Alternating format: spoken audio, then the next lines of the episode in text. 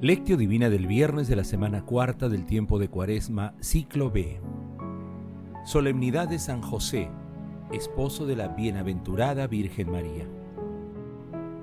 José, hijo de David, no temas recibir a María como esposa tuya, pues la criatura que espera es obra del Espíritu Santo. Dará a luz un hijo a quien llamarás Jesús, porque él salvará a su pueblo de sus pecados. Mateo capítulo 1 versículos del 20 al 21. Oración inicial. Santo Espíritu de Dios, amor del Padre y del Hijo, ilumínanos con tus dones para que podamos comprender los tesoros de la sabiduría que Jesús nos quiere revelar en este día. Otórganos la gracia para meditar los misterios de la palabra y revélanos sus más íntimos secretos. Madre Santísima, intercede ante la Santísima Trinidad por nuestras peticiones Ave María Purísima, sin pecado concebida.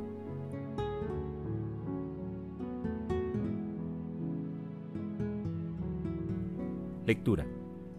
Lectura del Santo Evangelio según San Mateo capítulo 1 versículos del 16 al 18 y al 21 y al 24.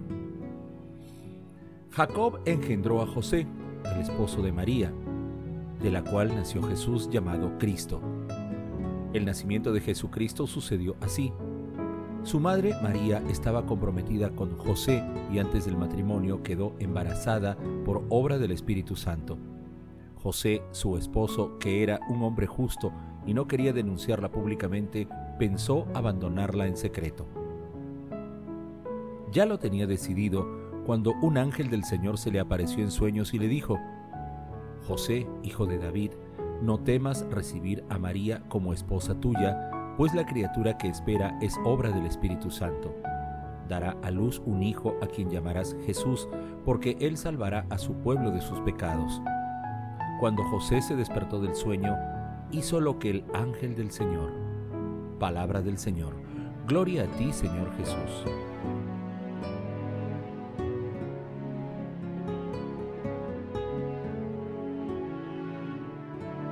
El Evangelio de hoy en la solemnidad de San José está ubicado después de la genealogía de Jesús. Luego del texto de hoy se encuentra el homenaje que recibió el niño Jesús por parte de los Reyes Magos y también la huida de la Sagrada Familia a Egipto. Antes de la huida, un ángel del Señor se le apareció en sueños a José y le dijo, Levántate, toma al niño y a su madre, huye a Egipto y quédate allí hasta que te avise, porque Herodes va a buscar al niño para matarlo. Se levantó todavía de noche, tomó al niño y a su madre y partió hacia Egipto, donde residió hasta la muerte de Herodes. Como se aprecia al igual que en la huida a Egipto en el Evangelio de hoy, el Señor le habla a José a través de sueños. San José fue elegido por Dios Padre para contribuir a que se establezca su reino dando protección familiar y legal a la Virgen María, además de otorgarle la estirpe de David a Jesús. Para que José ejerza su misión de protección a la Sagrada Familia, Dios Padre le otorgó la gracia de llevarla a cabo con fe, sencillez, humildad, discreción, obediencia y limpieza de corazón. Por eso, José es el símbolo de las personas que conocen nuestro origen, nuestra dimensión más profunda.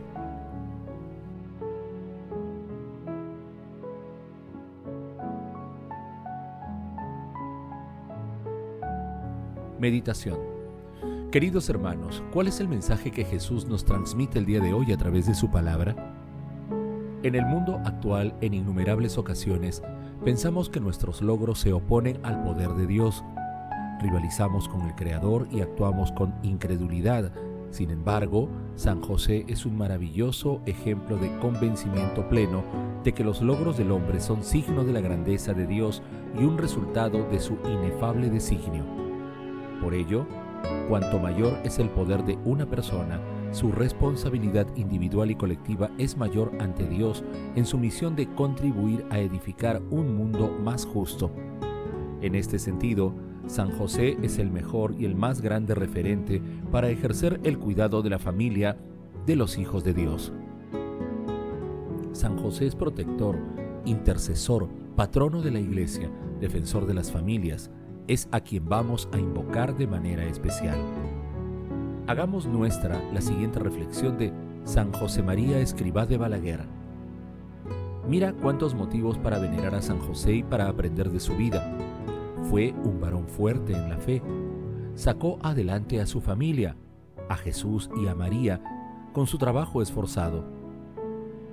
Guardó la pureza de la Virgen, que era su esposa, y respetó, la libertad de Dios que hizo la elección no solo de la Virgen como madre, sino también de él como esposo de Santa María.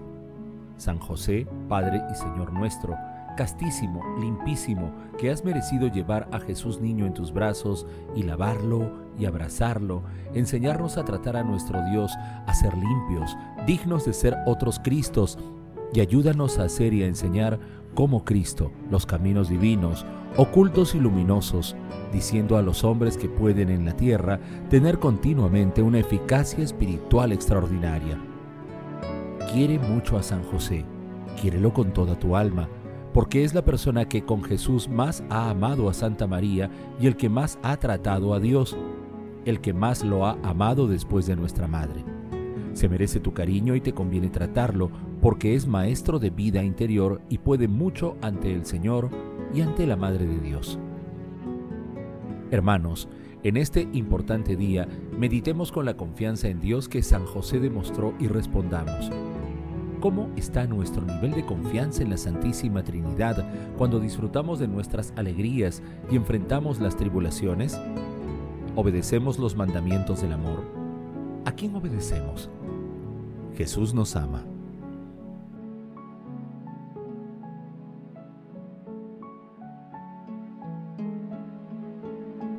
Oración. Padre Santo, tú que en la aurora del Nuevo Testamento revelaste a San José el misterio de nuestra salvación, que se mantuvo en silencio desde el origen de los siglos, ayúdanos a conocer cada vez más a tu Hijo, verdadero Dios y verdadero hombre. Padre eterno, tú que eres la fuente de toda justicia y deseas que todos seamos justos, ayúdanos por intercesión de San José a agradarte en todas nuestras acciones. Bienaventurado San José, intercede por todas las familias del mundo para que sean el reflejo de la Sagrada Familia que tú custodiaste con tanto amor. Madre Santísima, Esposa del Espíritu Santo, Madre de la Divina Gracia, intercede ante la Santísima Trinidad por nuestras peticiones. Amén.